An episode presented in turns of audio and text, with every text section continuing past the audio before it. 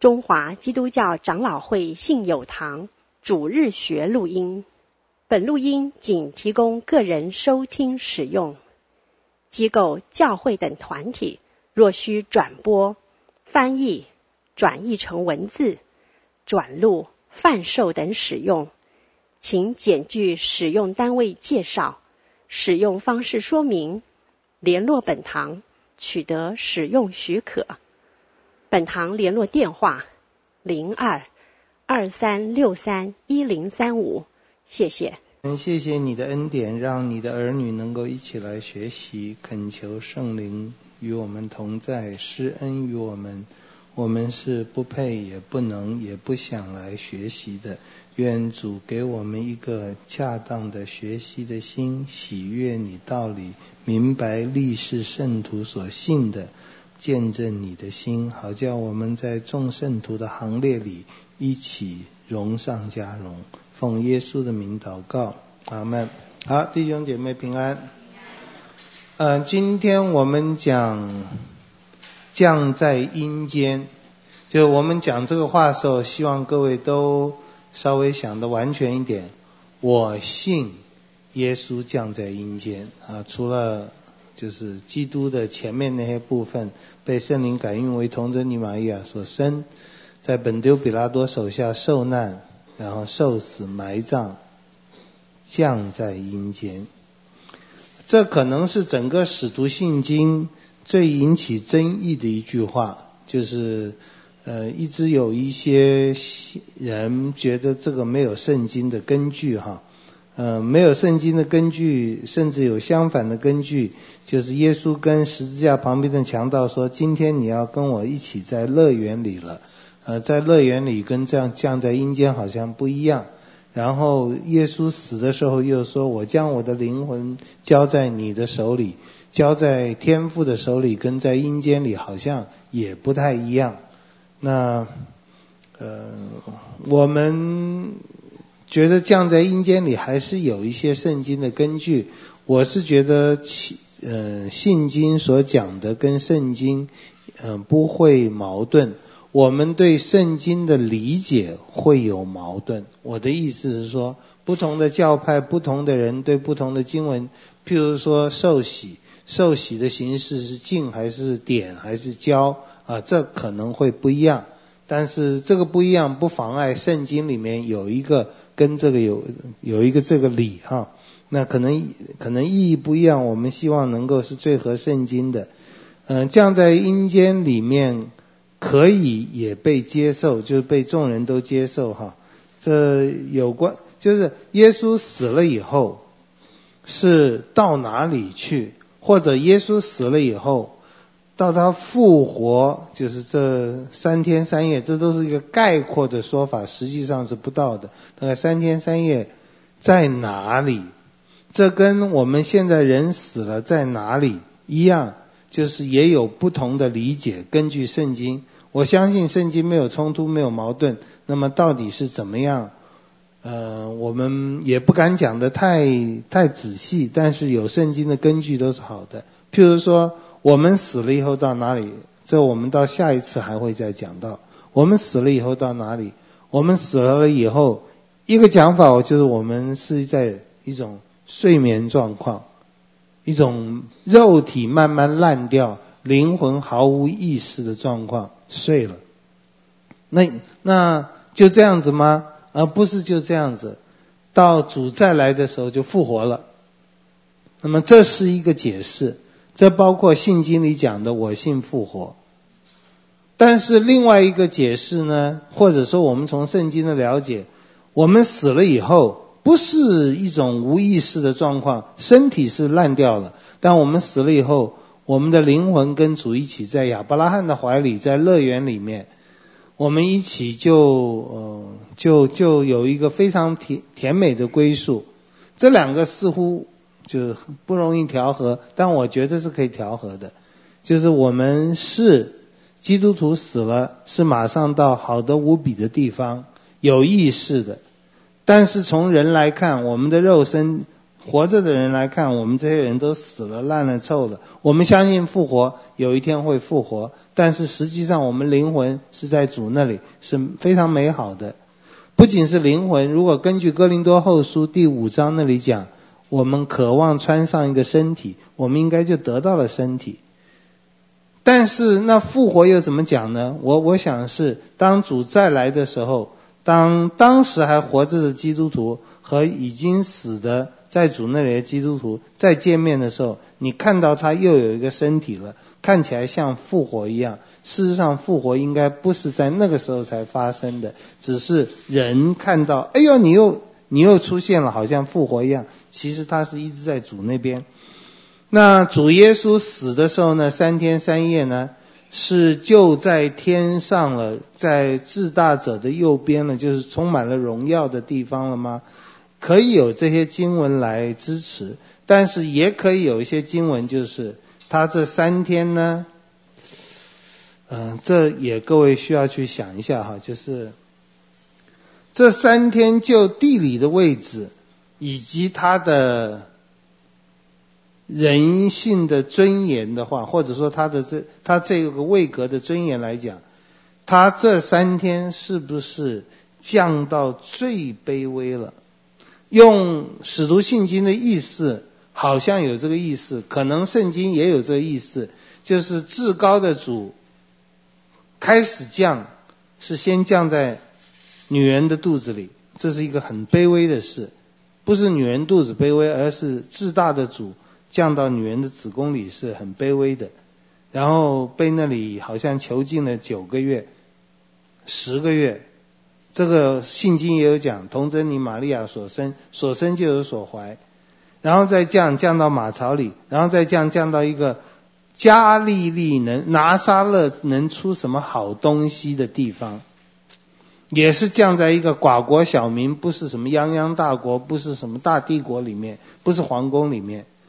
然后你也可以说他降，虽然是吊在木头上，或者是钉在十字架上，但也是一种降，就是羞辱嘛，死在十字架上，不仅是死，而且死在十字架上。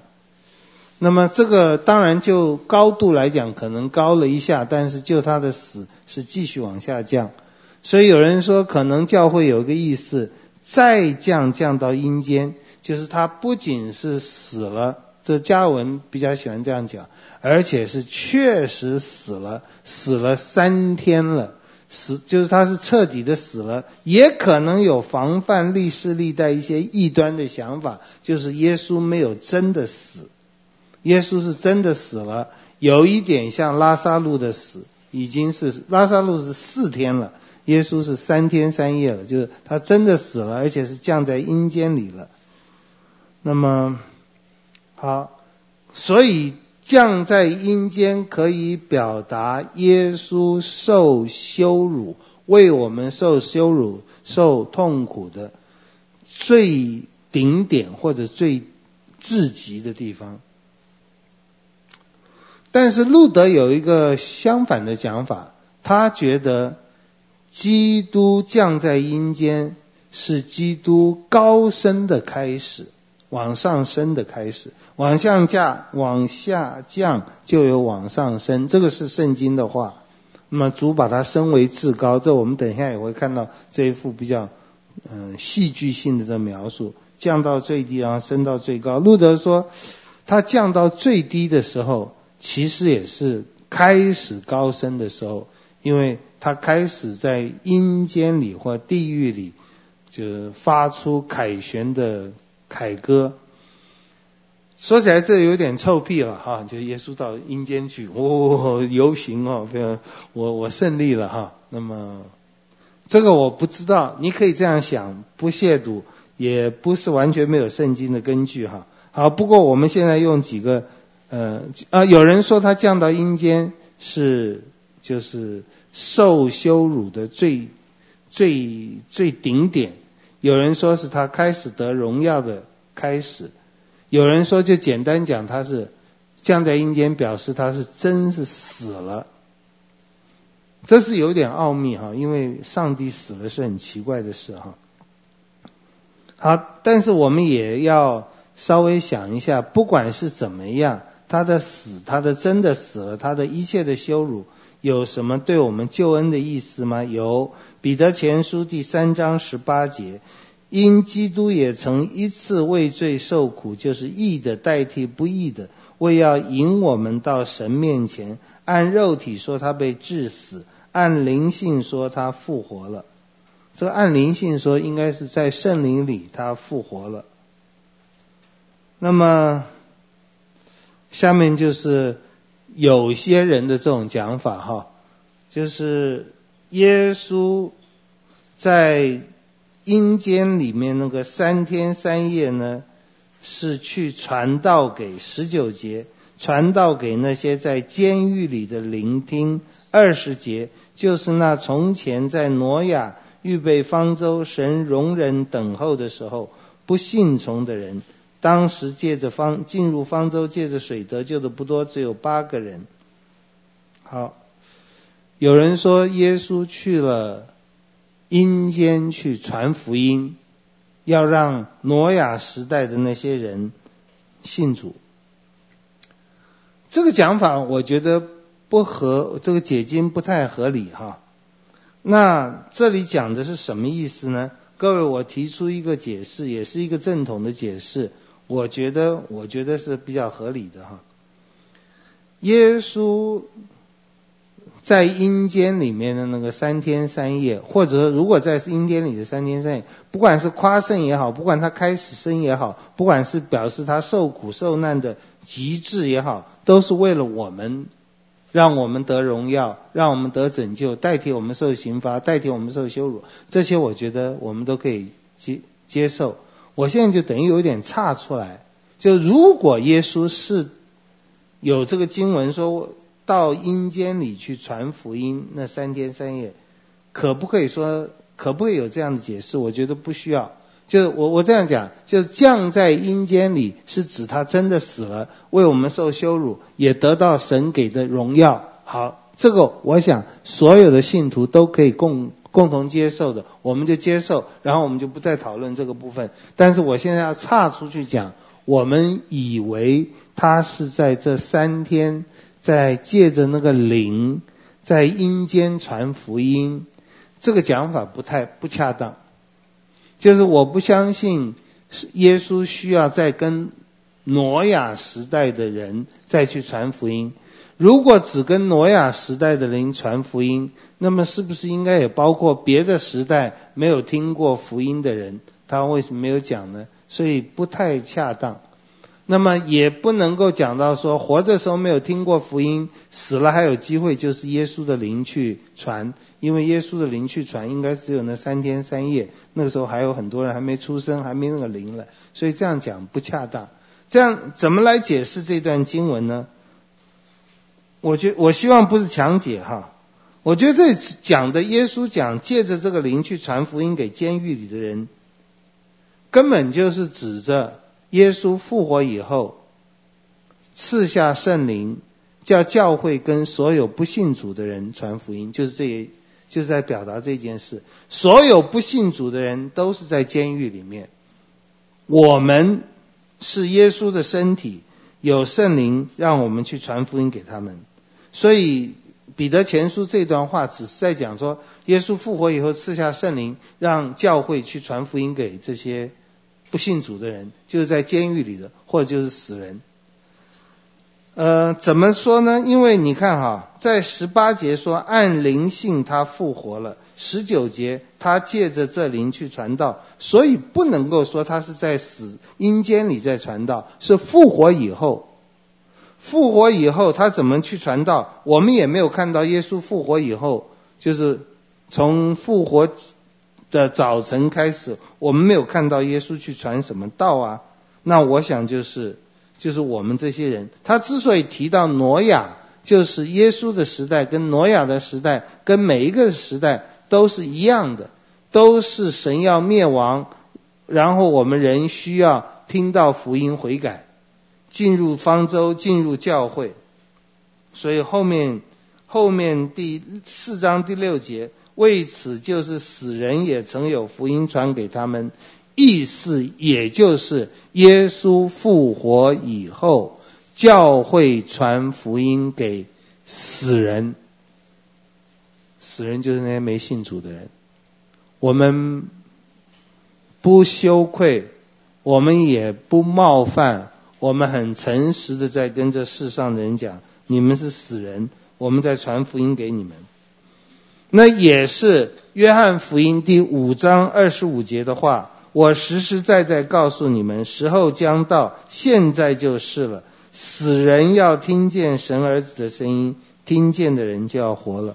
我觉得这一句看起来很费解的经文，可以非常容易来了解。这个世界上不信主的人都是死人，教会借着耶稣复活的灵传福音给他们，他们听见了，愿意悔改相信，就复活了。好，这个是有点岔出去讲的。不过因为耶稣在阴间里的那三天三夜，呃，传福音给挪亚时代的人，我把它解释成就是历世历代的教会在耶稣复活以后传福音给这个世界的人。这样解释我觉得是最妥当的。我们继续看使徒信经的好消息了。对不起。我在讲使徒信经的时候，没有办法把那个情绪放进去啊。照理讲，降在阴间，我们应该都哭得死去活来的了。然后现在好消息，他第三天从死里复活了哈。那我没有以以后也许可以把它表达出来。啊，第三天从死里复活，耶稣的复活是为什么？这似乎不必解释。耶稣反正就是复活了，而我们需要解释，他他不仅表不仅他真的死了，而且他真的复活了。他复活跟他的死是连在一起的。罗马书四章二十五节，耶稣被交给人，意思就是耶稣的死交给人就是被处死，是为我们的过犯代我们死。复活是为叫我们称义，意思。如果他没有复活，他的死最多最多就是一个英雄豪杰岳飞或者以前台湾讲的吴凤的死，感动感动人，没有什么别的意义。但是如果他真的是复活了，表示他的死就是他的复活，表示对我们的救恩是有效的。他自己说他会复活。他讲的是真的，他真的是神的儿子，他的死有代赎的意义，有代赎的能力。但是耶稣的复活不仅是对我们的过犯，耶稣的复活从一个角度来讲，是也为他自己。哦，耶稣的复活是为着他自己啊，因为耶稣的复活。显出他是无辜的，显出他并不是有罪被钉死的，他是上帝的旨意中好像被人误会的杀死了，错误的杀死了，但神叫他复活了。啊，这个就是耶稣的复活，不是只为我们，也是为他自己，甚至可以说先为他自己。这提摩太前书三章十六节，大灾近前的奥秘，无人不以为然，就是神在肉身显现，被圣灵称义。呃，传统上解释这句话，就是被圣灵称义，就是指他复活，就是他的复活，让别人，让那些他死把他钉死的人，或看到他的死死的人，就没有话讲了。哎呦！他真是上帝的儿子，他虽然死了，却真的复活了。那个被称义，就是他被上帝肯定，被天使看见，被传于外邦，被世人信服，被接在荣耀里。嗯，保嗯，当初代教会在传讲耶稣复活信息的时候，也是有这个口气。譬如说《使徒行传》三章十四节。你们弃绝了那公圣洁公义者，你们杀了那生命的主，神却叫他从死里复活了。这里可能也有一个含义，就是神替他伸冤，神称他为义。好，耶稣的复活就表示他真是神的儿子，他说的话、做的事就有代赎的果效。那如果有人不相信，那很遗憾的，历世历代很多人并不相信，很多所谓的基督徒不相信。我听过很多的。华人的基督徒比较是知识分子的，也会想到永生，想到复活，说康牧师永生复活，大概就是我们中国人讲的生生不息吧。我死了，我的生命传给我儿子，儿子再传给孙子，这都不是我们讲的。耶稣的复活是一个真正已经死的人，不管是什么样的定义，科学上的，或者是。或者是神学上的信仰上，他真是已经死了，受咒诅了，已经烂了臭了，但是他复活了。耶稣是这样，我们也是这样。如果他没有复活，我们大家传的都是枉然的，信的也是枉然。我们仍然在罪里，我们所有信耶稣的人都是给他假的盼望。那么耶稣的复活。也给我们，就是除了我们对将来复活有盼望以外，也让我们现在的生活是光明的。因为，因为我们再一次讲重生、得救、复活、永生这些字，可能都可以把它连在一起。你不太好说你是什么时候重生的。因为如果把它跟永生、跟得救、跟蒙召讲起来，这是在永恒里就发生的事。甚至你什么时候复活的，都很都有一点复杂。你可以说我的复活当然还没有来到，我都还没死嘞。但从另外一个角度来讲，各位，谁说你没有死的？现在街上人都是死人的，我们也仍然死在罪恶的过犯中哎。所以我们也已经死了，也已经复活了。就永恒神不改变的计划来讲，我们什么时候复活？我们已经复活了。我们什么时候重生？我们在永恒里已经重生了。只是在时间这些东西的显出，有已经开始或还没开始。好，呃，所以我们在想到复活的时候，不仅是指望将来有一天。我们那个已经烂了、臭了、死了、坏了的身体，而且我们呢，到死的时候都还不完全有嫉妒、有无知、有各样错误的身体，会有一天得到完全的改变。不仅是那样，有一天号筒吹响的那一天，我们希望现在，你现在在人间的每一天，你也有一个。复活的生命，复活的样式。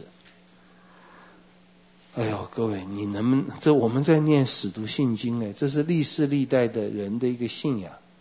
就我自己深深感觉，这种这种就是我身体向来很好，但是这几年高血压比较越来越老化，然后有这感觉，秋天来了，哎呦，好像是越来越寒冷了，然后嗯。跟死亡好像比较接近，比较想夏天和春天了。然后觉得体力不如以前的时候，就是或者我们教会追思礼拜的时候，就你会有一些悲哀。不要说我们生活中这么多忧郁症的人了，会有一些悲哀。你需要有有真实，不是故意安慰你的信心，就。我我相信基督复活，我要跟他一起复活。呃，应该是一个重要的观念，在信经里出现两次，就是复活，一次讲基督的复活，一次讲我们的复活。那么两个是密切相连的。我们现在在讲基督的复活，但我们在讲基督复活的时候，跟我们的复活。是有关系的，因为我们的复活的确还没发生，但我们的复活从我们跟基督相连的话，我们也可以说发生了。各位，你什么时候复活的？对，各位，就是你你听到了，如果你现在神志还算清楚，当然会说我还没有啊，我还没死啊，但你什么时候复活？你听这段话，《罗马书》第六章第四节。所以我们借着洗礼归入死，和他一同埋葬，原是叫我们一举一动有新生的样式，像基督借着父的荣耀从死里复活一样。所以你什么时候复活的？我刚刚已经讲了。如果从永恒来看，你从来都没死过，你一直都活着的。包括你埋葬了、火化了，你都还没死，你都不会死了。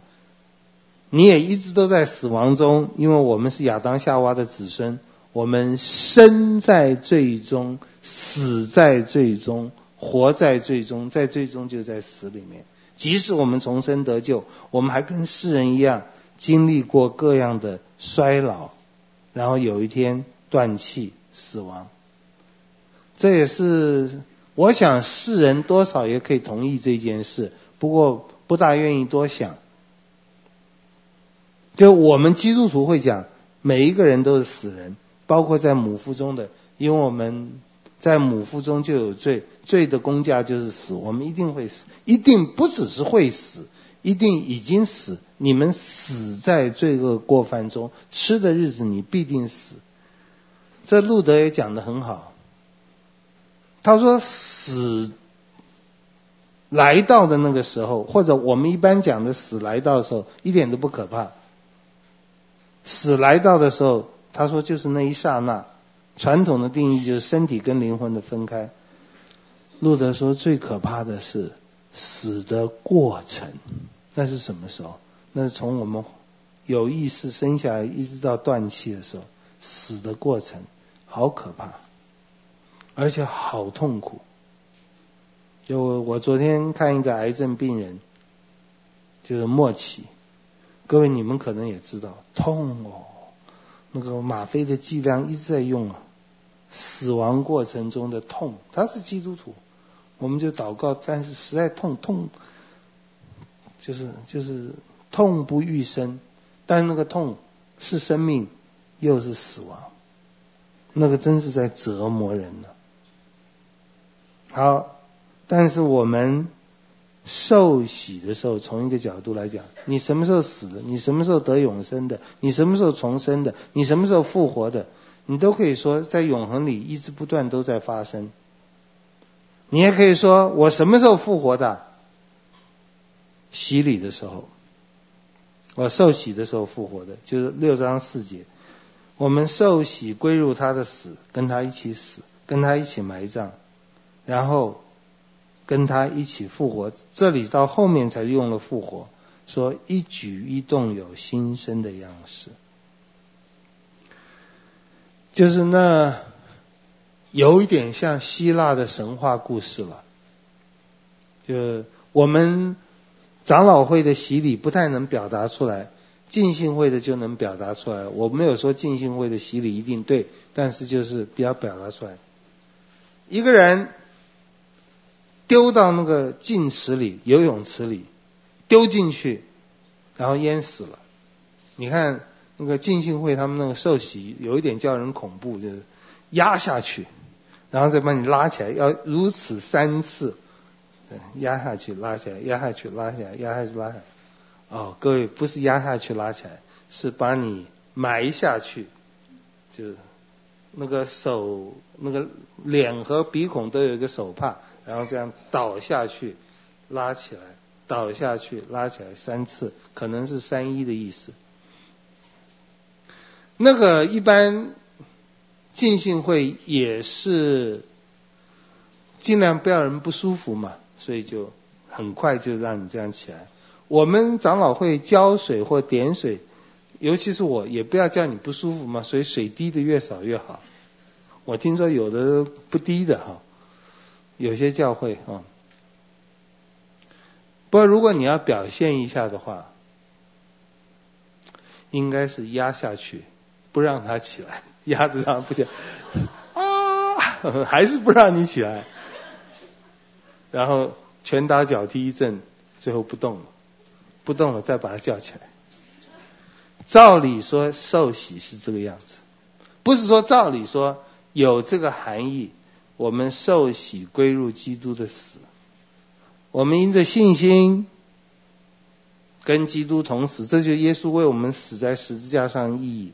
但是借着洗礼这个仪式，让我们印象深刻的，哦，他替我死，也就是我真的死了，跟他一起死了。然后我说神话故事是什么呢？就神话故事就是，那个是死亡之泉呢、你丢进去就死掉了。但那个死亡之泉，照照罗马书这里来讲的，各位不要把神话故事跟圣经混在一起啊！我只是要扩大你们的想象力。那么丢进去，死亡之泉丢进去死了，但是那也是。yeah，you guess it，青春之泉，就跟各位姐妹，你们的化妆品，擦，哇，变成一个八十老太，变成一个十八少女，丢下去，一个死人起来，哇，一个公主，Cinderella，各位，这叫复活，耶稣的复活。有一点表达这个，就是你你你看福音书里讲到他的复活，那么是那个门徒和妇女极其悲哀，然后尤其是约翰福音记载那个莫大拉的玛利亚那一段是很悲哀的。耶稣跟他讲话，他以为有个盗墓人把那个尸体偷走了，然后当耶稣喊出他的名字，他认出来以后。那么他就要去拥抱他。呃，我们从那个时候看，还有以后就可以看到耶稣的复活，其实不是太荣耀，就是不是哇好亮哇。玛利亚说哇，夫子你怎么变这么帅了？没有，你在哪一个韩国地方美美衣的？那怎么什么植皮啊什么？倒没有，但是的确有看到耶稣复活以后。门徒和玛利亚都不太认得出他来，以马忤斯的路上也是，跟他在一起讲话讲了那么久，后来才觉得哦，这就是他。可能我们的复活也有点这个样子，就是我们受洗以后的活出来的一举一动有新生的样式，是逐渐逐渐的，没有什么黄毛丫头十八变，哎，怎么？今天你突然变这么好，是不是哪里整容？没有，我们是可能是比较是逐渐的哈。好，这是罗马书六章四节，哥罗西书三章一节也讲，所以你们若真与基督一同复活，就当求在上面的事，那里有基督坐在神的右边。你看这句话，各位不要想的太复杂，你就想这句话：你们若真与基督复活。保罗在这里意思很明显是一个已经发生的事，而不是将要发生的事。你如果真的跟基督一同复活，他的意思似乎是你已经跟基督一同复活了，所以你的生活要求上面的事，求上面事就是你要属灵一点了，你要你要你要你要多不要那么自私。要所谓求上面是不是一天到晚求什么读经祷告啊，人归主啊？就是希望我的心是一个信靠顺服基督的心。好，基督复活了，对我们的意义是我们一举一动要有新生的样式，即使我们的肉体是在跟世人一样，在很恐怖可怕的老化，或者讲再直接一点。死化，我们是逐渐的死化，我们化成死人的过程里面，即使是这样，我们仍然是跟基督一同复活的，我们是荣耀的，我们肉体朽坏，内心、心灵、品质、人格都越来越好。好，下面我我们相信耶稣升天了，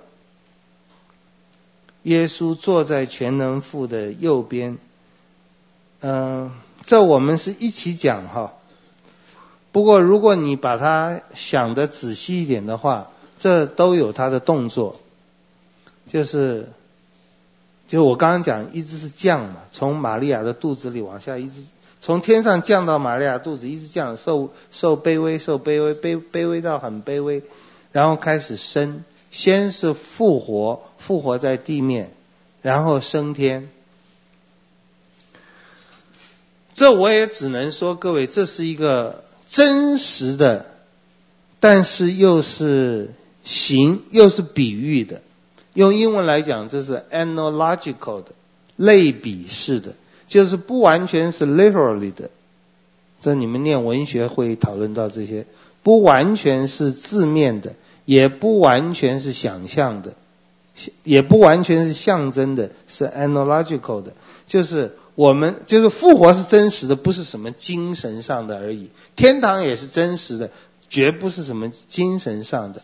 但是升天越来越高，有真实的，也有比喻性的意思。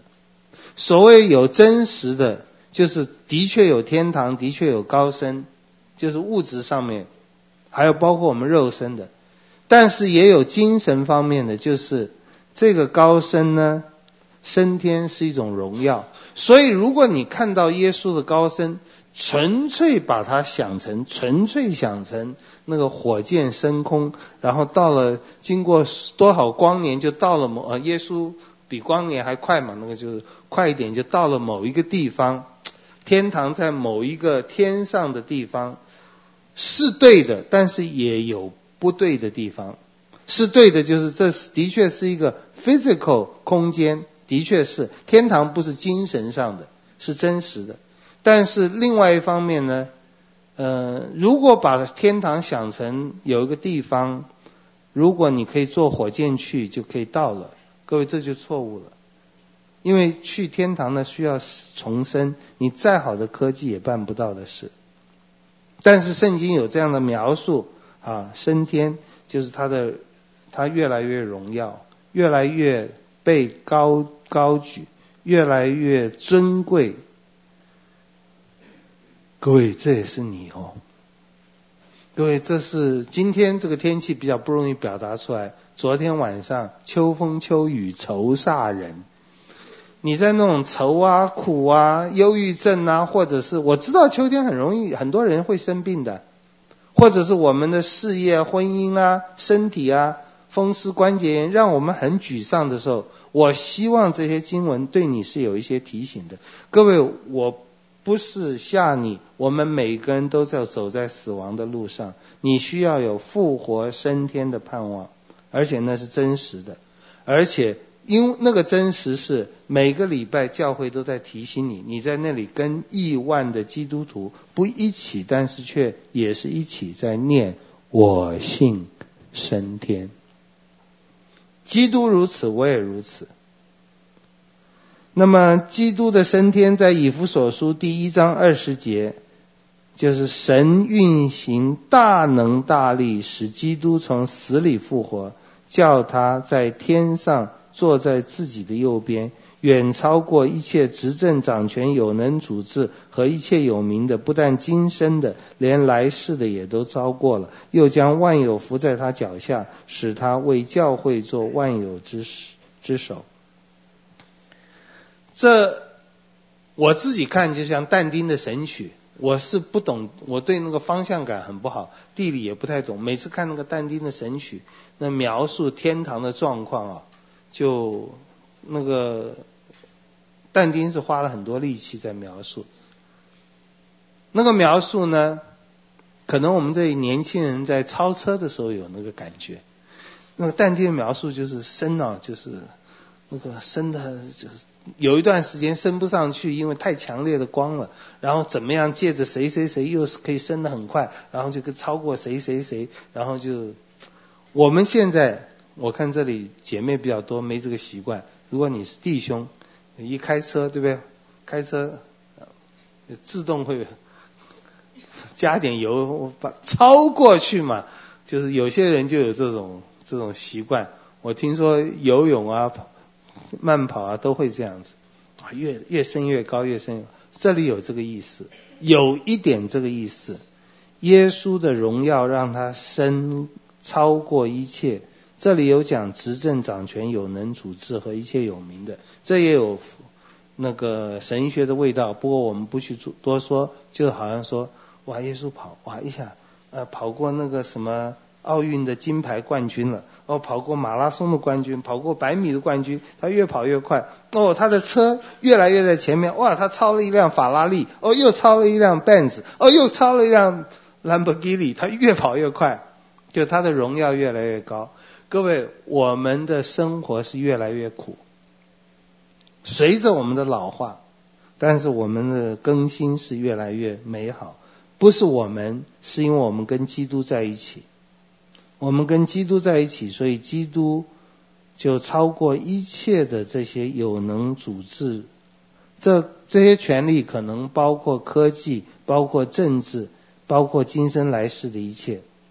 就耶稣的荣耀，做做主做王。那么耶稣的做主做王。在这里，又让我们想到我们一开始讲到的，我信耶稣基督，上帝的独生子，我们的主。主那个字很重要。我们基督现在一点没有做主的味道，对，我们我们跟世人差不多嘛。一般来讲，相当可怜。一般来讲，我们台湾这个地方。台湾的人尤其可怜，一点主权都没有。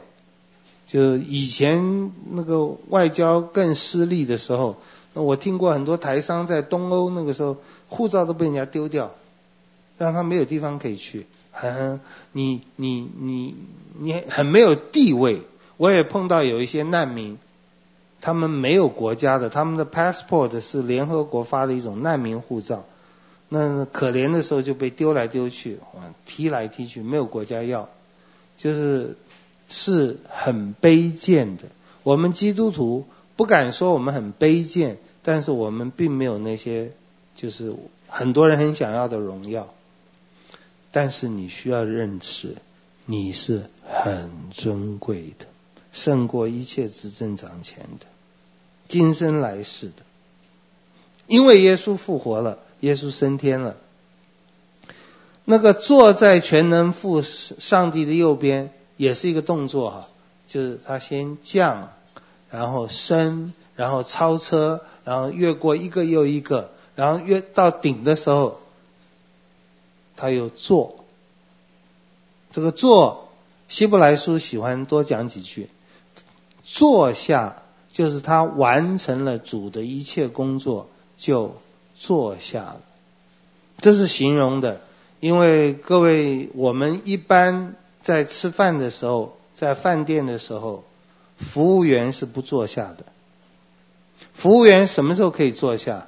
大概是客人都走了，工也做完了，就跟我们女主人一样，一般在家里请客，哦，累死了，可以坐下来了。那么耶稣的坐下就是工作完成了。那么在希伯来说还有说。是上帝对耶稣说：“你坐在我右边。”就这些都是很生动的话哈。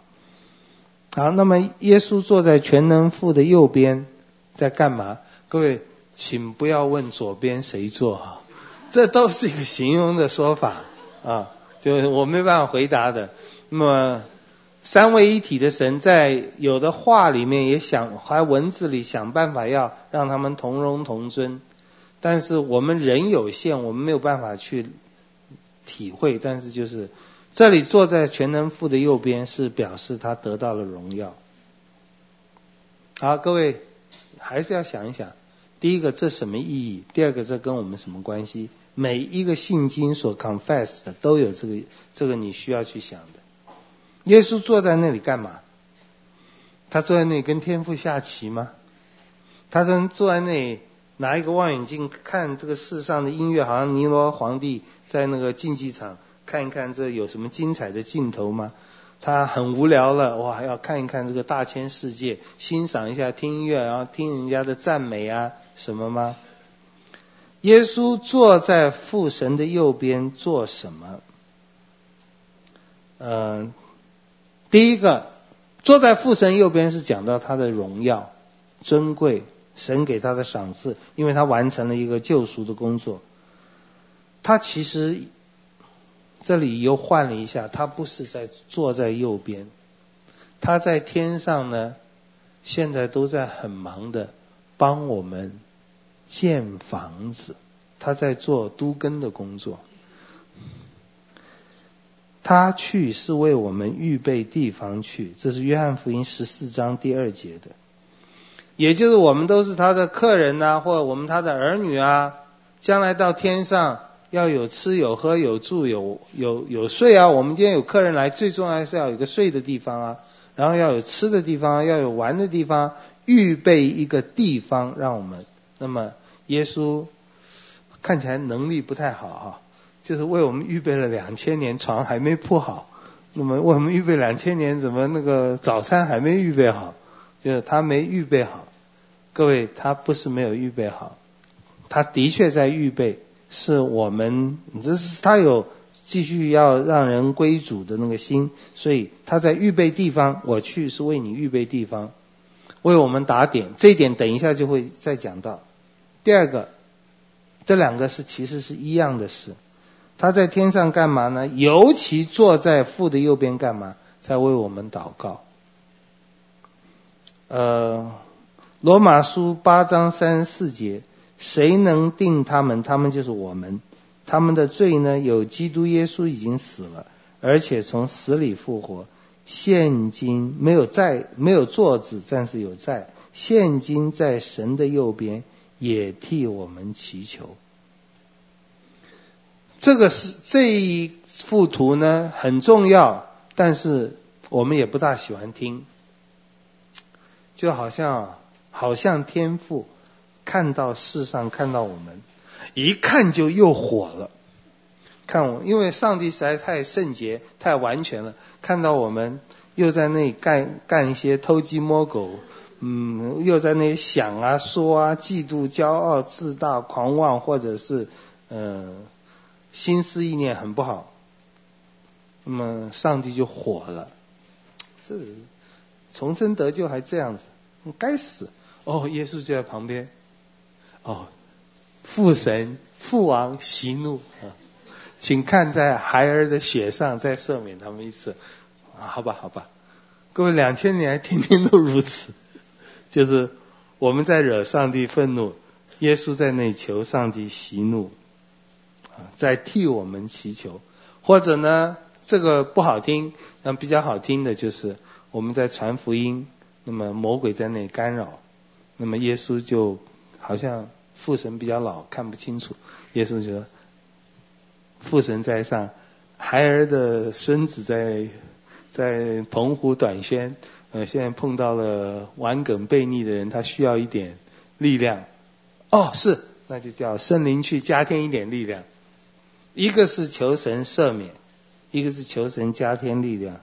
各位，我说这个是好像有点幼稚，可是是千真万确。这就叫他为我们预备地方，建造现在的教会，现在的教会建造现在的基督徒。当我们被建造起来的时候，也等于我们天上的房子被建造起来。希伯来书七章二十五节：凡靠着他进到神面前的人。他都能拯救到底，因为他是长远活着，替他们祈求。希伯来书这段话也很生动哦，有一点像我们在地上的任何一个基督徒，我们我们有困难，我们要到神那里求帮助，得连续蒙恩惠做随时的帮助，不是吗？我们一去，好像天父又发脾气了。因为我们罪恶多端，各位你要知道，上帝是完美主义，只有上帝是真实的完美主义，呃，容不得一点缺点的。你身上带着许许多多的美善，圣灵的果子，上帝的工作在你身上进来，上帝还是会看到那些罪恶的、不完全的。我们只要在离世见主之前，就有这些不完全，这些不完全。都是神不喜悦甚至愤怒的。那么这时候，好像他进来，天父又会说：“大胆狂徒，竟敢进到老神面前，给我抓！”啊，这时候耶稣又说了：“他是长远活着，替他们祈求。”希伯来书的讲法，耶稣复活就是要在天父面前不断替我们求，哎，求赦免，求赐恩，求求天父给各样的恩典。就如果我们这样讲，我不知道你会不会觉得耶稣在天上工作太消极了？你以为他在天上做什么很多事？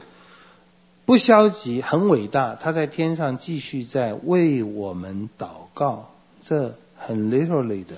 字面上，他在为我们祷告，为我们求恩典。如果是这样，恐怕我们也需要加强我们的祷告生活。如果祷告是这么重要的话，替他们求。好，那么为我们预备地方，为我们祷告，把这两个放在一起想。耶稣在天上，我们刚刚讲，好像主要是在。跟天父讲怎么样来善待我们、赦免我们、加添我们力量。当然，各位你要想到很多很正面的地方。这一点可能 C.S. 路易斯的《Chronicle of Narnia》就很恰当，就是这一群上帝的儿女在地上。冒险泛滥或做很多事，有的时候真是很愚蠢，有的时候真是很可怜，有的时候真是很无助，但是都化险为夷的被那个阿斯能那只狮子救了。那我们就要把它想成我们的生活里，这我觉得我们每个人信主的都应该很轻易的就能想到。哎呦，我的婚姻就是那样被上帝救过来，而且变得这么好啊！那是比较长的，可能十年八年。哎呦，我我我那次那一次那一次写的一个报告，就是神怎么样帮助我啊，我跟谁谁谁的关系等等，就生活里的每一个时候，耶稣都在为我们祷告。那耶稣在上帝面前、天父面前为我们右边为我们祷告，帮助、恩待、建造，不断的建造我们每个人，也就是教会。那从另外一个角度来讲。他坐在全能父的右边，就是在做另外一件事，或同样一件事，就是他在跟圣灵讲话了，不是在跟圣父讲，他在跟圣灵讲话，差遣圣灵建造教会，结果子，见证主。他在天上。从一个角度来讲，耶稣已经坐下来了，因为已经完工了，他的救赎大恩完工了。但是就建造教会来讲，他需要差遣圣灵，使我们这些活在地上的人，把教会、把自己、把神的工作建造完全。好，约翰福音第十六章第七节：我去是与你们有益的，我若不去，保惠师就不到你们这里来；我若去，他就就差他来，有一点像我我这又要好像是一个游戏一样，耶稣就你们在玩游戏的时候，小朋友在玩的时候，耶稣拼命哦复活以后拼命升快的升到天上，然后怎么样？然后到了天上，那个圣灵就伸出手来，耶稣就啪拍一下拍一下，那个圣灵就赶快跑到地上来了。那小朋友不是玩那个游戏吗？拍一下就接力赛，另外一个人就再去跑了，圣灵就赶快跑到地上来干嘛？我们这些人不可以一刻没有圣灵帮助，没有圣灵帮助，我们就呃失败了。我去是差圣灵来，我要赶快去拍他一下手，叫他来。好，以弗所书有另外一个也是很生动的描述哈，以弗所书第四章第七节。我们个人蒙恩都是照基督所量给个人的恩赐，所以经上说，他升上高天的时候，掳掠了仇敌，将各样的恩赐赏给人。这是引自诗篇六十八篇十八节，神升上高天，掳掠仇敌。好，这有点复杂，但是也很有趣。嗯，各位注意，我们在讲基督的工作。我们在讲我信三位一体的第二位圣子的工作，或者圣子的位格和工作，嗯，他他是谁谁谁那个生啊，呃，那那些部分我们死啊，降在阴间我们都讲完了，现在他是升天。这个升天的时候呢，保罗在我们刚刚读的罗以弗所书第四章，把耶稣的升天描述成罗马军队的凯旋归来，两个有点像，升天是得胜的复活，罗马军队的凯旋归来，这是大事。那么不是每一个该杀都能够有那个凯旋的仪式。那么那个时候战争跟现在也不一样，以前的战争那个那个可以得到很多的掳物金银，现在战争只是烧钱的嘛，花钱没有什么收获的。那么以前的战争可以得不仅是土地，大群的奴隶，还有女人，还有金银珠宝。就是那个国家里国库的东西都带来了。当，呃，圣经也有另外一个描述啊，就是掳回来的一大堆的是奴隶，那就是人人人力啊，可以卖掉。不过听说在这个凯旋归来的那个荣耀的队伍的最后面，也有掳回来就要杀掉的人，就是一些顽梗的敌人。你知道保罗说什么？我们就好像那群人，我们好像是最后的一群最丢脸的囚犯。保罗说那话的意思是提醒基督徒在这个世界，有的时候看起来真是很可怜，看起来真是很很不被看重。但是从另外一个角度，这个这个行列呢，保罗又在讲我们是很荣耀的。这个荣耀是什么呢？不是。一批军队被一个将军带领出征远征，然后大获全胜，带来各样金银珠宝、各样的奴隶、各样漂亮的女人，还有一些要杀掉的人回来，然后凯旋。不是，是耶稣一个人，只身入虎穴，然后杀败了撒旦。把撒旦打败了，把撒旦的国度打败了。各位，那个加勒比海海盗的那个窝里面，就是有一箱箱金银珠宝嘛。这是你们看儿童故事啊，金银岛都知道啊。各位，那个你打掉了波斯帝国，你到他的后宫，然后或者或者是以色列的后宫库府里面，哇，多少金银珠宝！阿里巴巴哦，芝麻开门了以后，那些强盗杀了多少人，抢了多少东西，所以你把他那金银珠啊夺回来，不知道有多少。你看那个呃《Lord of Rings》或者《Hobbit》那一只龙，他杀了多少人，抢了多少珠宝，那是价值连城。那圣经也用了这个模式，魔鬼做了这么多的破坏。把上帝的国度儿女做了这么多的抢夺，所以罗魔鬼的巢穴东西非常多，所以耶稣来到世间，打败了魔鬼，把魔鬼的东西带走，然后就开始凯旋。然后他这不像凯旋了，在升天的时候，他就把各样的恩赐撒给人。各位，这是一个比喻说法。第一个，耶稣当然不是讲了魔鬼的国度。我们已经讲过，耶稣的死有针对魔鬼，有针对人，也有针对上帝。最重要是针对上帝的，但这个圣经里都没有提。我们上次略提了一点，针对魔鬼的，他的确在耶稣自己的话和保罗的话里都有讲。我们去传福音，有一点是像强盗哎。这耶稣讲的，魔鬼好像一个壮士，不管是看守他的家，或者看守他的巢穴，它里面一大堆像那个恐龙抢来的，那个龙抢来的金银珠宝，或者是啊那些强盗抢来的金银珠宝放在那里，然后我们要把这些金银珠宝抢回来，我们抢回来，壮士看守他的东西，如果他够强壮。他一切所有都平安，但是如果有一个比他更壮的来把他打败了，那些东西就抢走了。耶稣也举过这个例子，魔鬼就是那个壮士，我们这些灵魂就是他抢去的东西。我们之所以基督徒敢传福音、愿意传福音、会传福音，而且耶稣用这个比喻去抢壮士的东西，是因为魔鬼是不合法的把上帝造的灵魂夺去了。现在我们要合法的，但是经过征战的把它夺回来。这是两千年来教会一直在做的事情。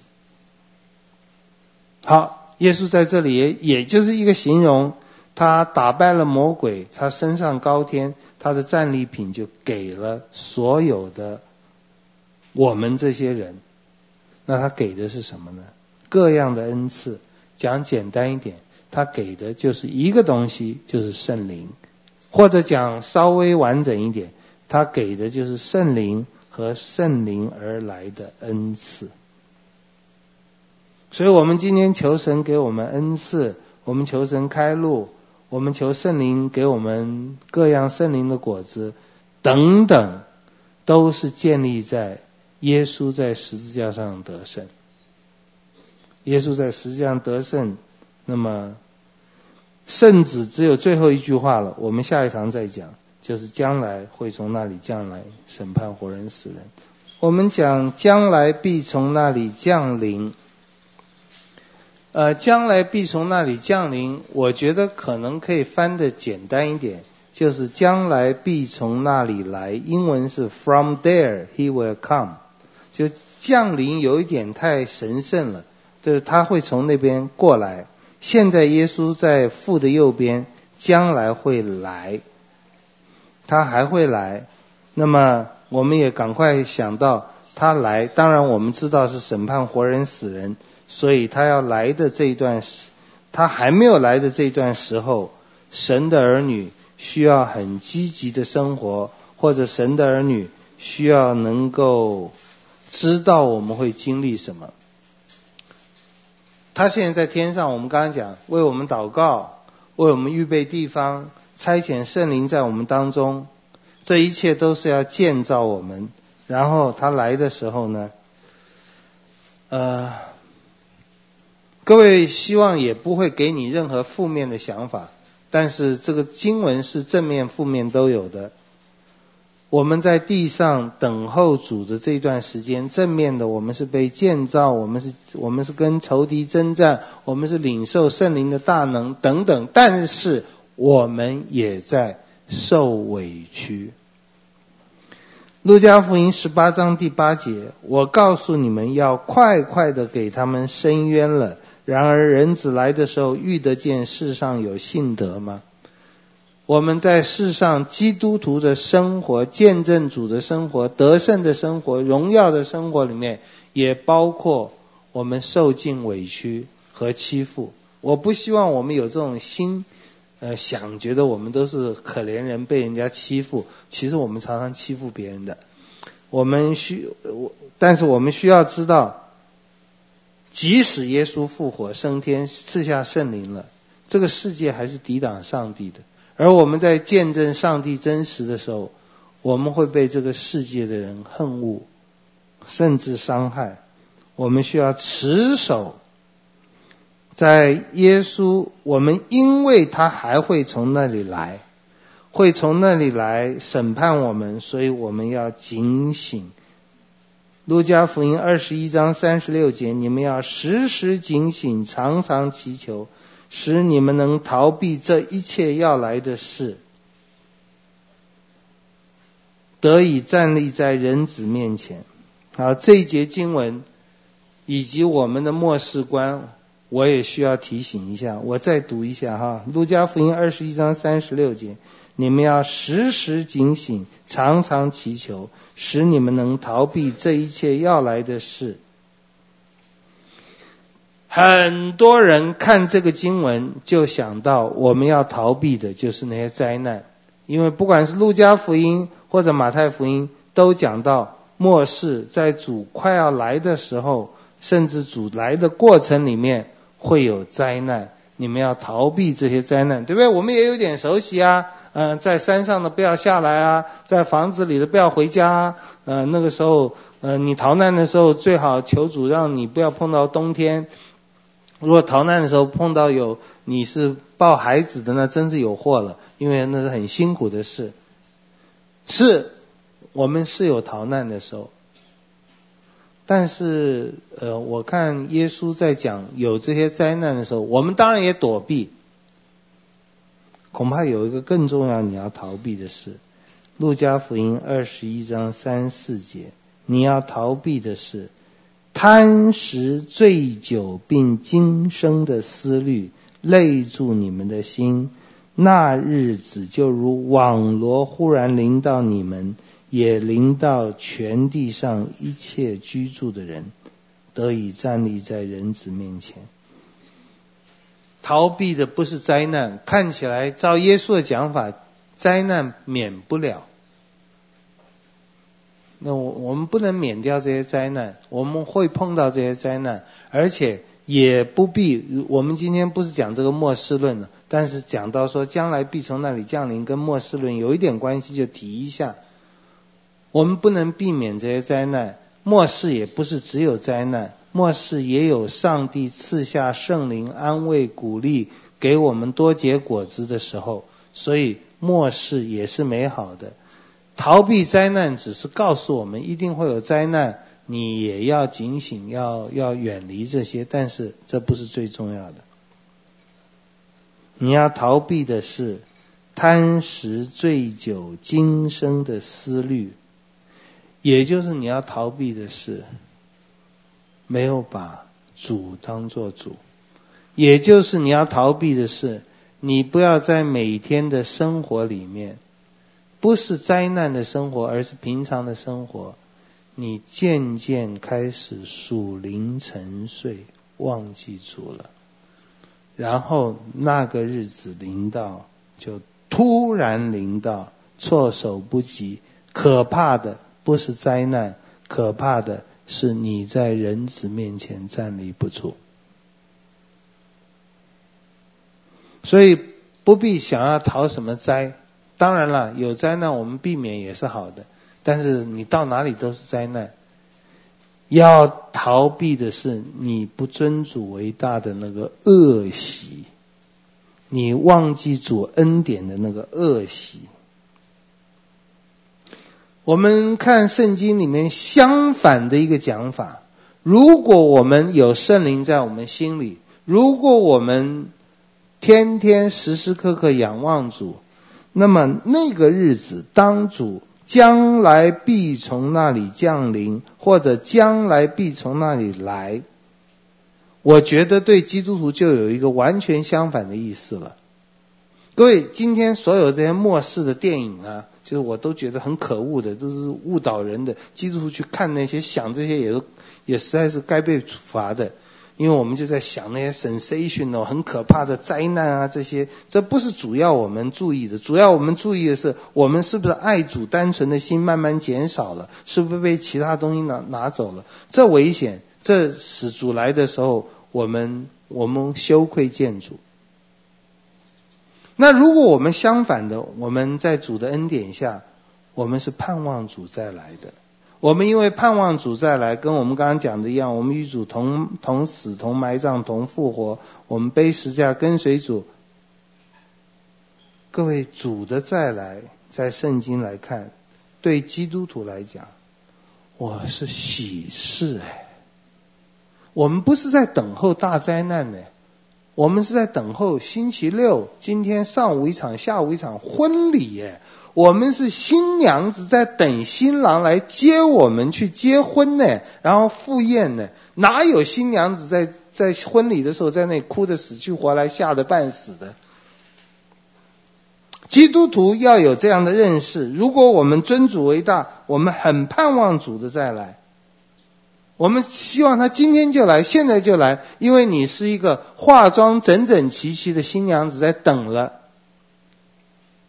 我是新郎嘛，所以我不知道这种感觉，但我相信，就是今天做新娘子，我不知道那个程序是怎么样，应该是新郎在某个时刻会去他家接她，可能现在这些也预演过好几次了，不是太兴奋的事，但是应该还是很兴奋的事，我就要出嫁了。不要哭啊，要笑啊，哭那那个轿子不把你抬去，你就麻烦了。好，启示录十八章十九节，他们这些人就不是基督徒，他们又把尘土撒在头上，哭泣悲哀，喊着说：“哀哉哀哉！这大城呐、啊，凡在船，凡有船在海中的，都因他的珍宝成了富足，他在一时之间就成了荒场。天呐，众圣徒、众使徒、众先知啊，你们要因他欢喜，因为神已经在他身上。”伸了你们的冤，各位主的再来，对神的儿女，如果在主再来之前的每一天，我们是欢喜的，我们是爱主的，我们是警醒的，我们是盼望新郎的。对不起，圣经有这样描述，而不是盼望我们的情妇、情夫来跟我们勾搭成奸的。也就是我们专心爱主的，哇！等到他来的时候，那非常快乐。那就像那个这个王宝钏苦守寒窑，哎呀，老公真的回来了。我们的老公不会像薛薛先生那么坏啊，但是我们的老公是会很欢喜的迎接我们。好，主的来。我也不希望，因为将来必从那里来，就对我们是一个很喜悦的事。我不希望把它讲得太复杂，但是可能要稍微复杂一下，因为呢，在华人教会、华人圈，或者在全世界福音派，在这一两百年里面，时代主义的影响很大。我们看的这些乱七八糟电影啊，或者什么什么什么 Left Behind 这一类的啊。大概都是时代主义色彩的，他们里面有很爱主的，也有很很为主摆上的，但是这个神学整个不太恰当。主来是怎么样的状况？我不知道各位你的印象是怎么样，我不知道你看圣经有多多熟悉，我不知道你看了多少这种电影和书籍。就是主来哈，时代主义或受时代主义的影响。几乎把主来分成三次，我就讲一下，因为这也有圣经的根据。我认为他们是错解了圣经，所以我就提一下啊。如果中间有些字眼你听不懂，没有关系，我只是要就是要你去掉这些字眼这种想法。将来必从那里来，这个信经的话，也是我们基督的盼望，主一定会再来。可是时代主义的讲法就是主不是再来，不是 second coming，好像有 second、third、fourth coming。怎么讲呢？第一个，他们说主再来之前有七年的大灾难，这有点耳熟嘛啊，大那些电影都在讲这些大灾难。七年大灾难要开始的时候，还没开始要开始的时候。主耶稣，这是根据《帖撒罗尼迦前书》四章哈，就说主耶稣会来。那个来呢，他们会说是 secret 的，是秘密的。这次来呢，是为着教会。各位，如果你这些都有圣经根据，但我觉得都是错解了圣经。就耶稣在大灾难之前一刻，他偷偷的来。在天上了，这我也不知道怎么偷偷的在天上，天上都看得很清楚，然后就把我们这些基督徒呢，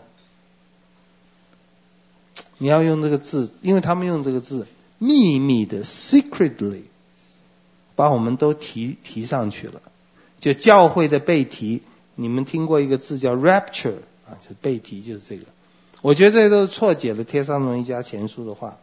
好，我们这些人就要被提到云里与基督在一起。那么有一些电影的场面就是啊，正在开车，哎，突然旁边的人不见了。各位，sensational 一点就是，你们如果下一分钟就是那个主再来的时候，我突然不见了，那你们就惨了，因为我被提了，你们都不是基督徒，就留在这里了。或者你们突然不见了，那我就惨了，你们被提到天上去了。时代主义说。主的再来会有第一步是偷偷的把信徒都提了，然后这个地上呢就有七年的大灾难。各位，这些都有圣经根据。事实上，时代主义就觉得我们不够根据圣经，我们是觉得他解的太细，嗯，而且没有把救恩讲好。这个七年，然后地上就有各种灾难，然后。因为基督徒很臭屁的讲，因为这个世上有七年没基督徒了，所以世界的罪恶就哇那个猖狂啊！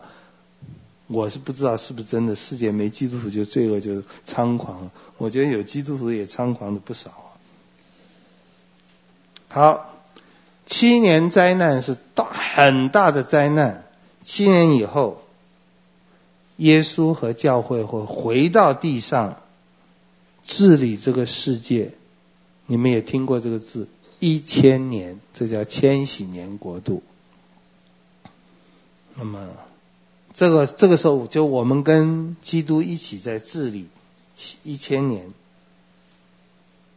第一次来是灾难前七年，嗯，灾难开始的时候或开始之前，把信徒提上去。第二次来是 open 的，是灾难完了，他和教会。降临在这个地上，然后开始治理千禧千年国度。似乎还有第三次来，因为我觉得也是很莫名其妙的。耶稣和教会治理地上千年，地上是一片乐土，因为基督和教会治理了千年，到千年可能是九千啊，不是千年就九百九十九年的，不知道什么时候，突然这个世界又变坏了。哇变得非常的坏，然后好像那个时候，好像基督又来，再把这些坏蛋消灭了，然后呢之后才有新天新地。各位，如果你听着觉得哇，这太复杂了，那就是我的意思，没有那么复杂。圣经用了一些字眼来描述，包括千禧年，包括被提，包括这些，好像考两次三次，其实没有那么复杂。它每一个地方都要侧重一些你要注意的地方。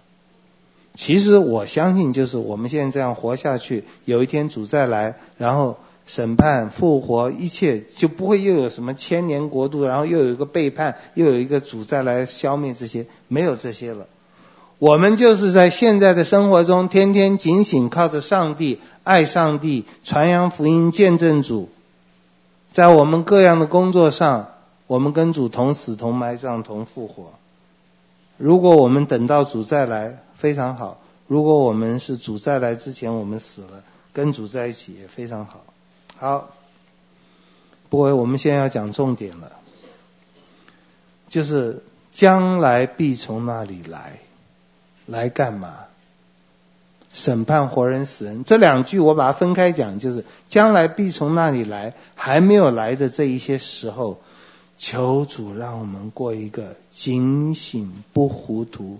灵里不沉睡的生活，求主让我们过一个平安成长、认罪悔改，还是会常常失败堕落，但是总能够快快回到主那里，持续的信靠主。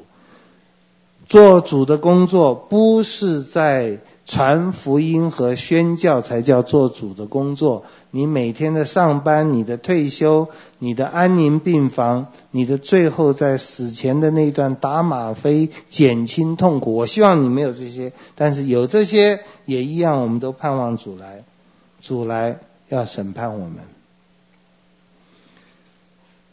这是主来要审判我们，要赏赐我们恩典。这个也被时代主义或有些基督讲得很复杂，就是有好几种不同的审判。我想我们也把它一概简化，我们都会被主审判。至于那个审判的方式，也不要想，哇，我要抽号码，我的是三兆二十四亿五多少号，然后耶稣一个个问问完了再等下一个，我们不要审判几几百亿年了，每个人都在慢慢慢的问嘛，因为。案卷要打开，每一个，嗯，那那天早上你骂了人一一句啊，这个要罚三年哈，然后，哇，那要罚要审到哪一年啊？各位，呃，神是全能的，神在刹那之间可以把所有公平的赏罚都决定。那审判事实上现在世上也有，圣圣灵有的时候责备我们的心，有的时候给我们心很大的安慰。我觉得那都是奖赏和处罚的小小的呈现。那个审判表示我们在念这句话的时候，我信基督会来，从父那里来审判活人死人。活人就是他来的时候还活着的人，死人就是他来已经死的人。他会通通有一个完全公平的审判。审判。我信教会有这个信条，我们相信审判，而不是相信哦一锅煮哦，上帝都好来了啊、大家皆大欢喜，没有审判，大家都快快乐乐吧，吃喝玩乐吧。如果是那样，神就不公平了。神会审判，叫我们这些人在现在不是审判的时候，审判的时候就太晚了。现在我们做。忠心良善，为义受逼迫，仍然带着盼望的仆人。圣经里有两个这样的例子，一个是路加福音十九章，神给我们或者耶稣给我们银子，要我们把这个银子拿去做生意，到主再来的时候要交账，要算账。也就是神给你的恩赐，神给你的生命，神给你的聪明智慧。你要在主面前说：“我怎么用了？我有没有用的让主喜悦？”各位，你的聪明、智慧、生命、力气，你的每一根头发都是主的。每一根头发，你上班、下班、退休，你的儿女都是主的。主都要问这些东西，你有没有把？有没有赚更多的？什么叫赚更多的？就是我给你的儿女，你有没有在我的爱中，我给你的恩典中，让这个儿女是，我们不要说用中国那种成器，而是，就是你用爱来带领他，因为耶稣也用爱来带犹大，犹大并没有成器。我们不是看结果，但我们的确是看。我们是不是领受上帝的爱，在每一个时候在生活？不管是传福音、牧会、退休、度假、做捷运、打点滴等等每一件事，因为神都要审判，将来要审判。如果我们现在就天天把自己的一切交在主手里。我也觉得现在我们就已经得到了审判，而且是被称赞的。即使做错了，认罪悔改，主的宝血也遮盖。另外一个，我们神会来审判我们，或基督会来审判我们，使我们在现在的生活中积极忍耐，有盼望，虽然也委屈，就是绵羊山羊的比喻。绵羊山羊的比喻，耶稣对那蒙福的绵羊是说，不是此刻，就是我在天上的那段时间，你在地上那段时间，就是你信主以后的时间，一分钟也好，十年也好，从小就信也好，信主之前的。我想神也会审判，不过那一定是定罪的。信主之后就把之前之后的都赦免了，而且都拯救了。但是为了叫我们不要堕落，神就有着非常真实的警告。啊、我的儿女，你可以进来，你辛苦了，这辈子辛苦你了，进来跟我一起享受我的快乐，因为我饿了，你给我吃；我渴了，你给我喝，等等这些经文。我们今天不讲那绵羊山羊的比喻，但是就提醒，将来必从那里降临审判活人死人，叫我们现在过积极的生活。好，我们也要举几个经文是，是是很多时候我们会忽略的。诗篇第九十六篇十一节。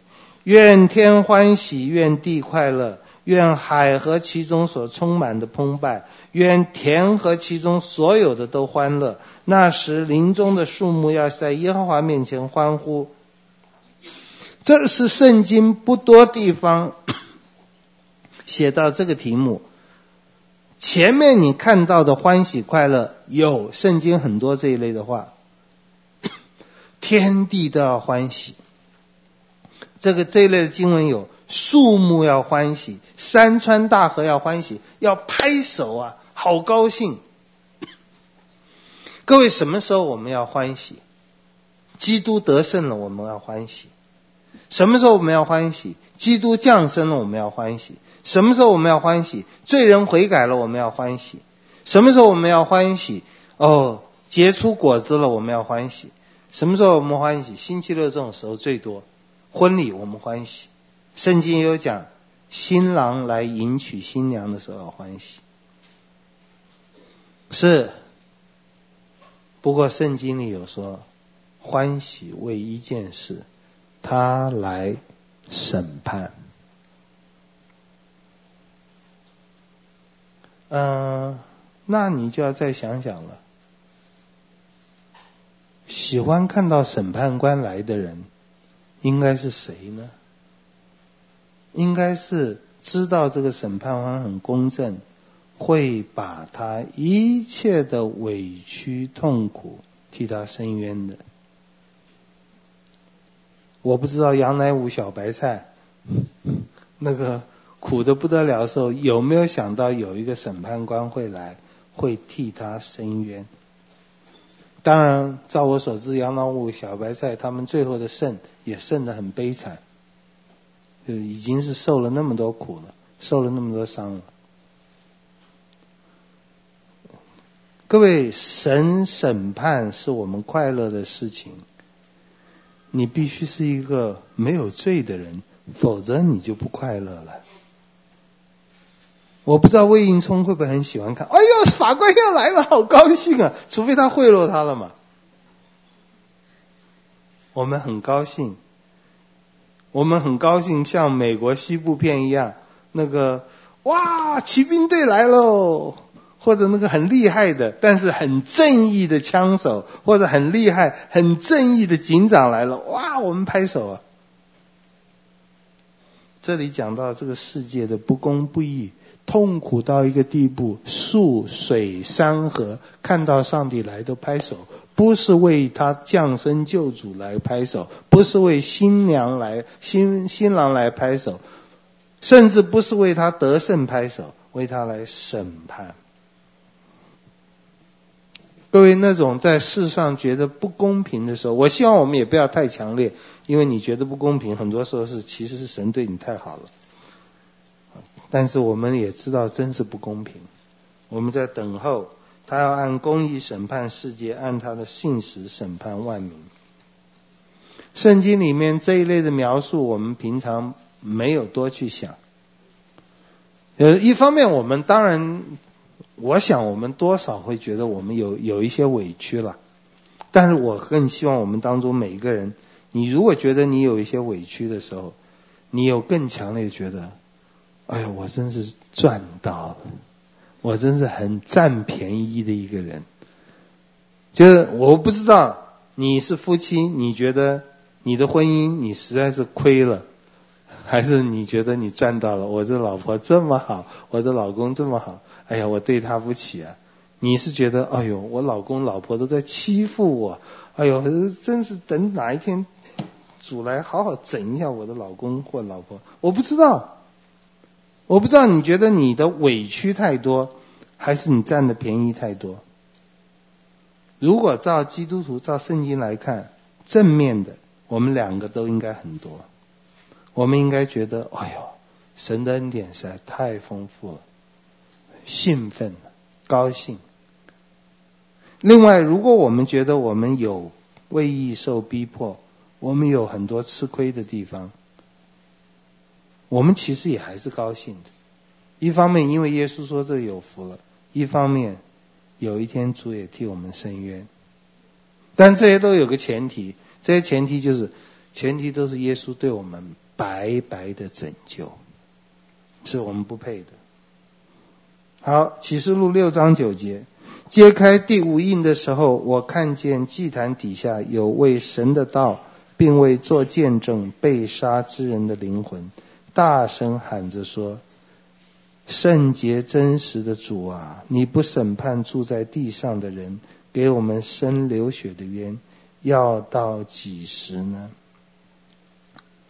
所以，弟兄姐妹，如果你在生活中主给你的磨练，不包括身体上、工作上、社会上各方面，主给你的磨练，让你很痛苦，你也不要觉得，哎呦，我的信心不够啊，我不够属灵，我应该都很快乐。没有，圣经上也有讲，这些为神做见证的人，他们不是继续在受苦。但他们就因为冤枉委屈，没有人伸，他在那里喊，他在那里喊，要到几时呢？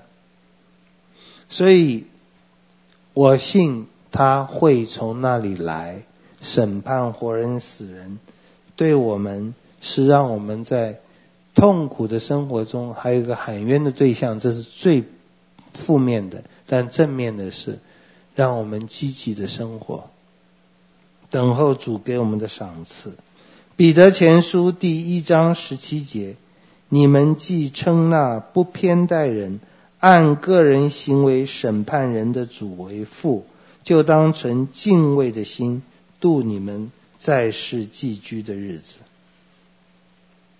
主的再来，不是像台湾、像世界闹得很多的笑剧一样。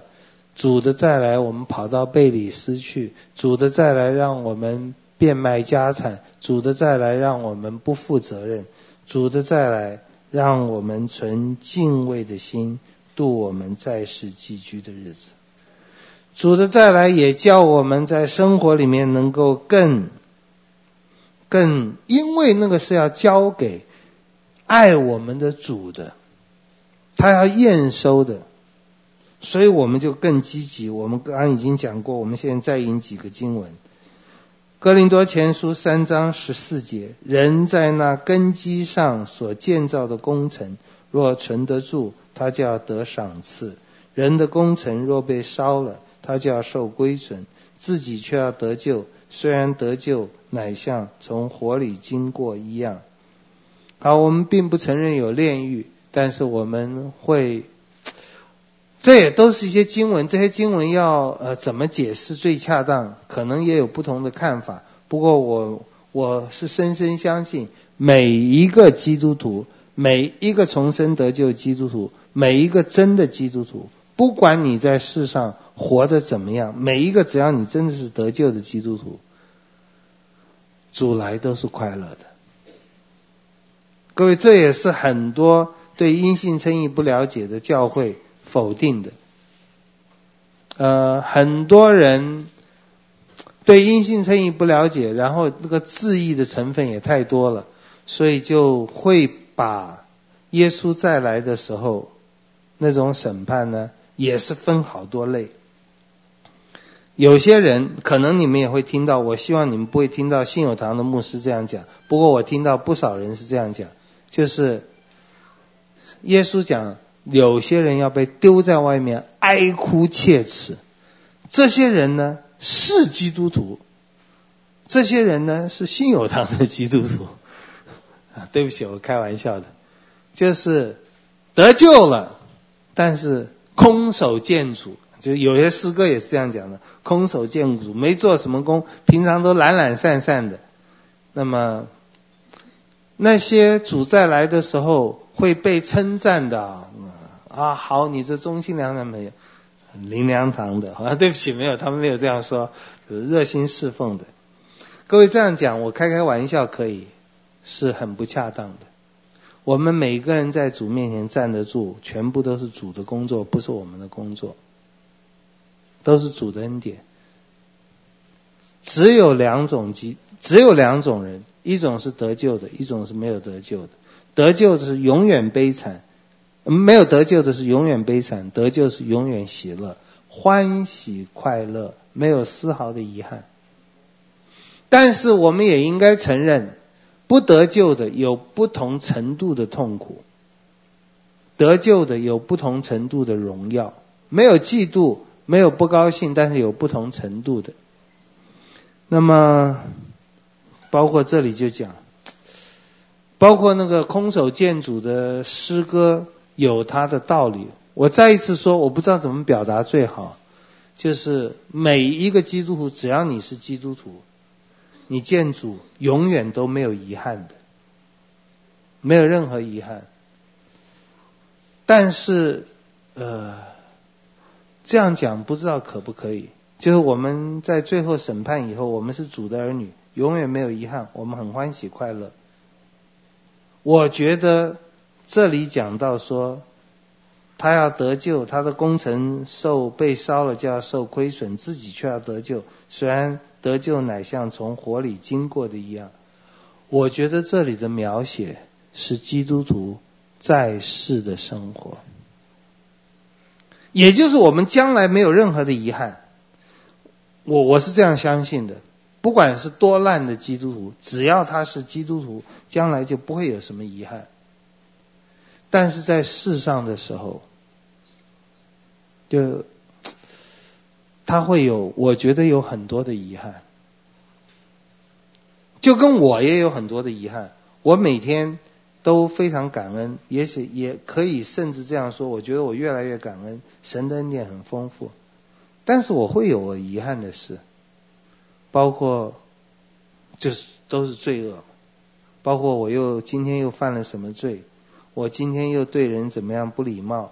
我今天有什么地方记恨，或者等等等等，啊，我很感谢主，因为认罪悔改，主的宝血都洗净，而且主不再记。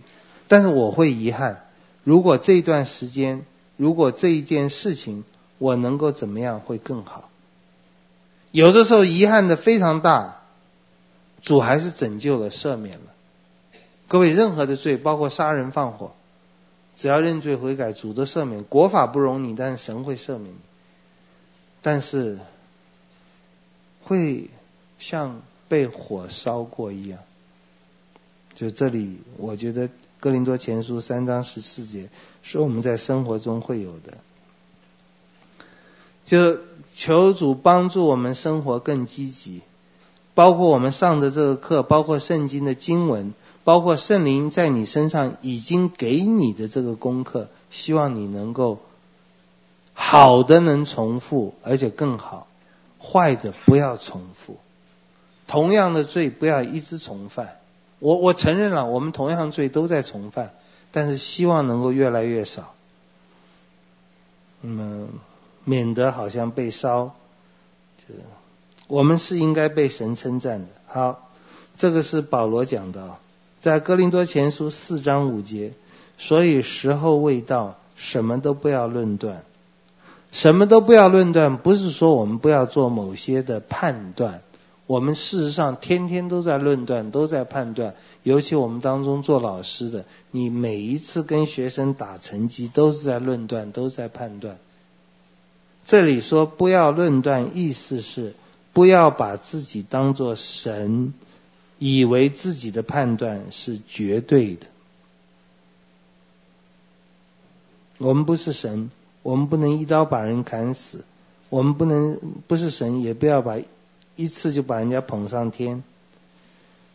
只等主来，他要照出暗中的隐情，显明人心念心里的意念。那时，个人要从主那里得着称赞。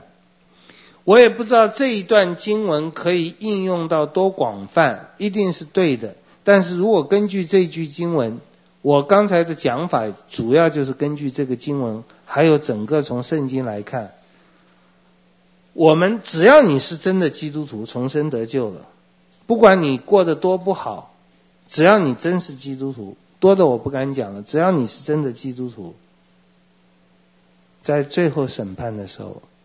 你得到的是称赞，是称赞。主不跟你再算那些那些不好的，要羞羞辱你，让你自己很惭愧。那些我觉得都应该涂涂掉了。所以我觉得我们在世上会有一些挣扎、痛苦，还是遗憾。嗯，但是到主那里是不会有了。但是我们不不能够因，我们就是活在这个世上，我们也希望少一些遗憾嘛。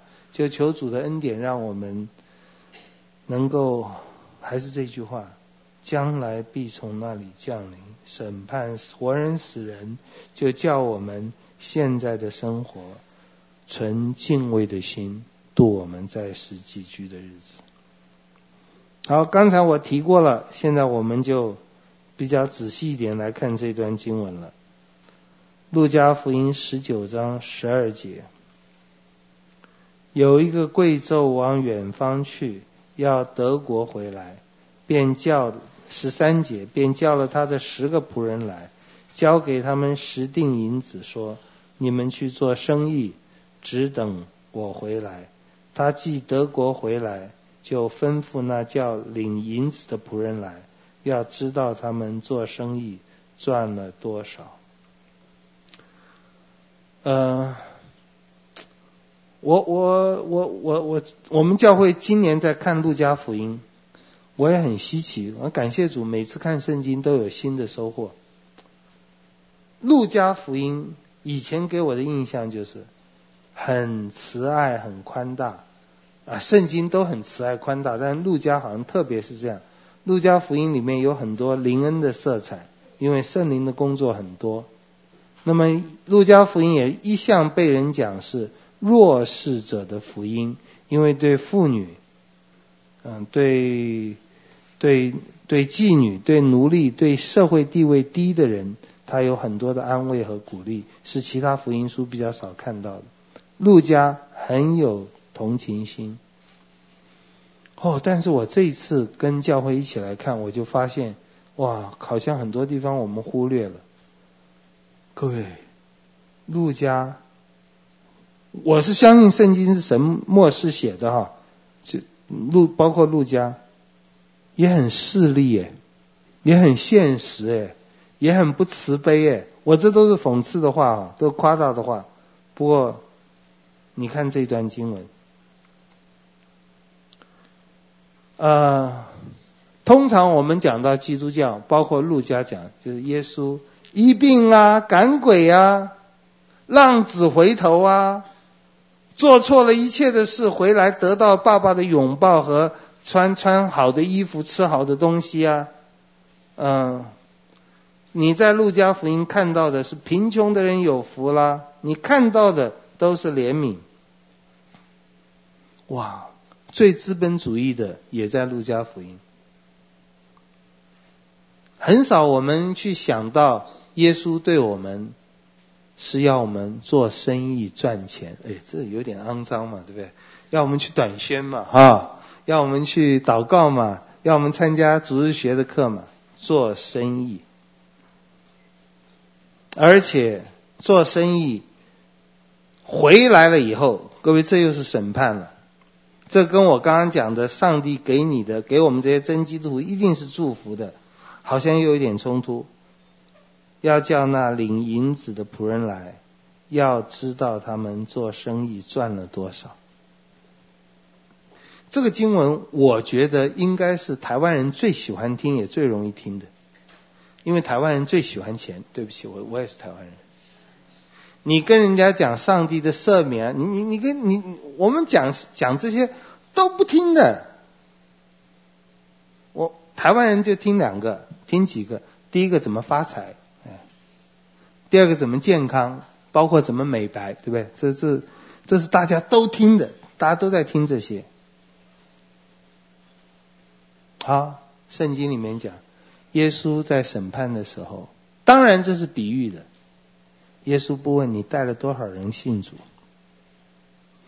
耶稣不问你建造了多少教会，耶稣不问你结了多少圣灵的果子，耶稣问你赚了多少钱。各位，这跟你对你的理专不是一样吗？很现实，很势利。我给你，你赚了多少？你没有赚，换。好，头一个上来说：“主啊，你的一锭银子已经赚了十锭。”主人说：“好，良善的仆人，你既在最小的事上有忠心，可以有权管十座城。第二个来说，主啊，你的一锭银子已经赚了五锭。主人说，你也可以管五座城。你有没有好凉哦？你没有，我提醒你一下哈。十个仆人，每个人一锭。第一个仆人赚了十，赚了十锭，赚了很多。主人对他称赞有加，好，良善，忠心，管十座城。第二个，你看语气大大不一样。第二个赚了五锭，赚了五倍也不少，没有好，因为不如人家十锭，没有好，也没有良善忠心，只有很。好吧，你也可以管五座。称赞的话很短。各位，你在教会里听到都不是这些，对不对？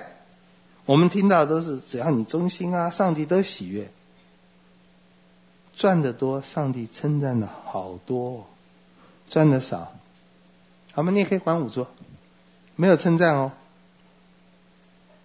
我认为圣灵在末世，我们看这些经文的时候，都有它的意义，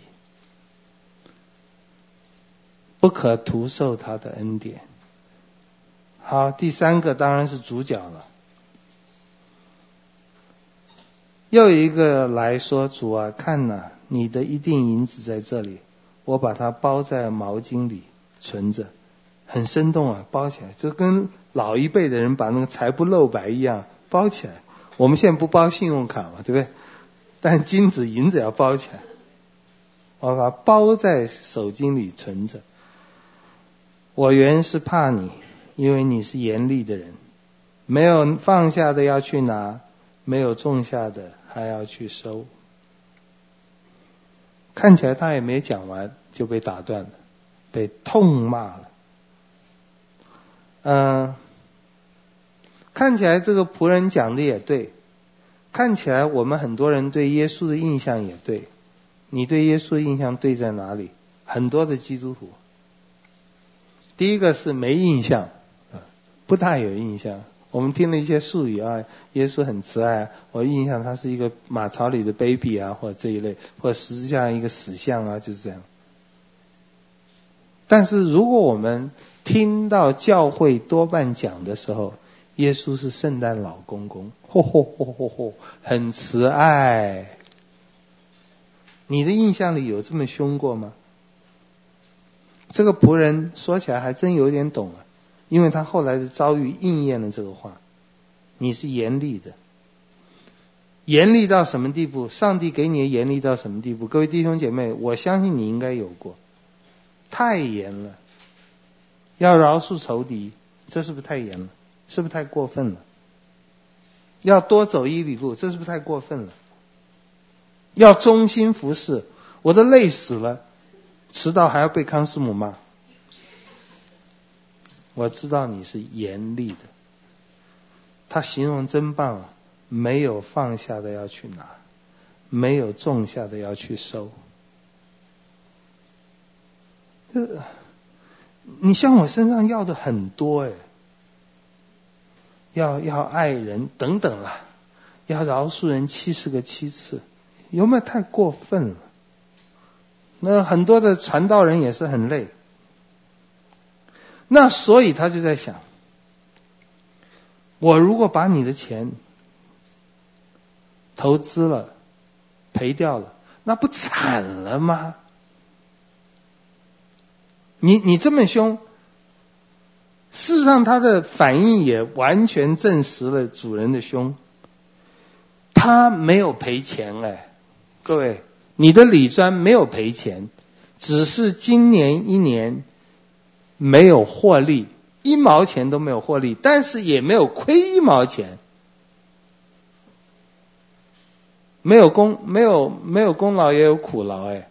你看这个人，天天我看觉也不能睡，因为有个银子在他枕头底下，怕小偷来偷啊。他包起来的，他很辛苦哎。这里在讲什么？各位，这里在讲。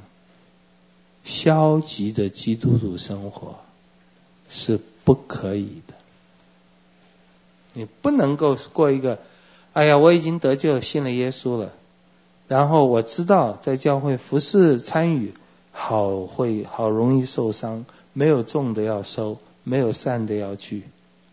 于是我喜欢信友堂，因为信友堂就是可以坐在一个角落，二十年没人知道你在那里。不像灵粮堂，哎，你是新来的哦，你要不要来参加我们的服侍？马上就要去这里短宣，那里短宣，累死了。信友堂很好，不会受伤，不服侍也不会受伤。各位，这里的神学不能够用在每一个地方，但是也不能够忘记他的提醒。他显然没有讲完，我我我我还你一定可以吗？我没有赔你的东西。从上帝的观点，你赚五倍，他都不称赞你，不罚你而已；你赚十倍，他才称赞。各位，希望你不要那么死板。